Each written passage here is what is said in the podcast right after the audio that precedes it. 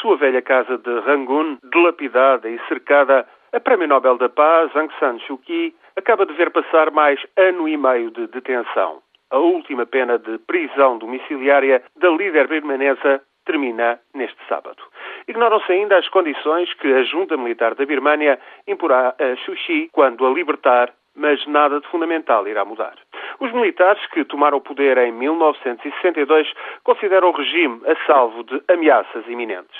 Na semana passada, organizaram eleições fraudulentas que lhes garantem a perpetuação no poder. Vão longe as ameaças do início dos anos 90, até mesmo as manifestações de protesto de há três anos.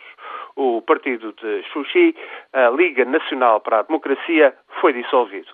Sushi, à frente da Liga para a Democracia, vencer as longínquas eleições de 1990, mas os militares nunca reconheceram os resultados. Seguiu-se em 1991 um Prémio Nobel da Paz para Sushi.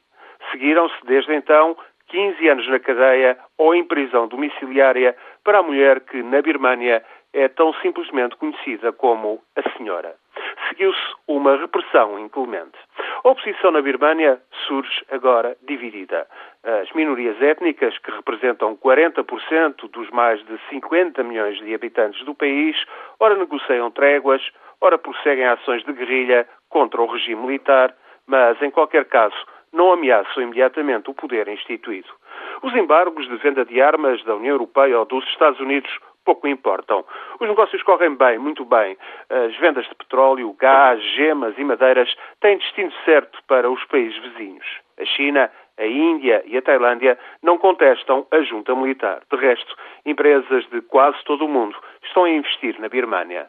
Aos 65 anos, Aung San Suu Kyi conhecerá de novo a liberdade vigiada, sujeita à ameaça de nova prisão, sem poder deixar o país por temor a que a proíbam de voltar e ela sempre recusou o exílio. À sua volta, a senhora continuará a ver a miséria num país que já foi o mais próspero do Sudeste Asiático. Só que agora há mais gente a prosperar por conta dos negócios do regime. Há cada vez menos gente capaz de fazer frente à junta militar. Está, pois, prestes a senhora a poder sair de sua casa sob vigilância, ameaçada e cada vez mais só. Um destino indigno para o seu país, um destino indigno para Aung San Suu Kyi, Prémio Nobel da Paz, que só tem conhecido a desgraça e o sofrimento.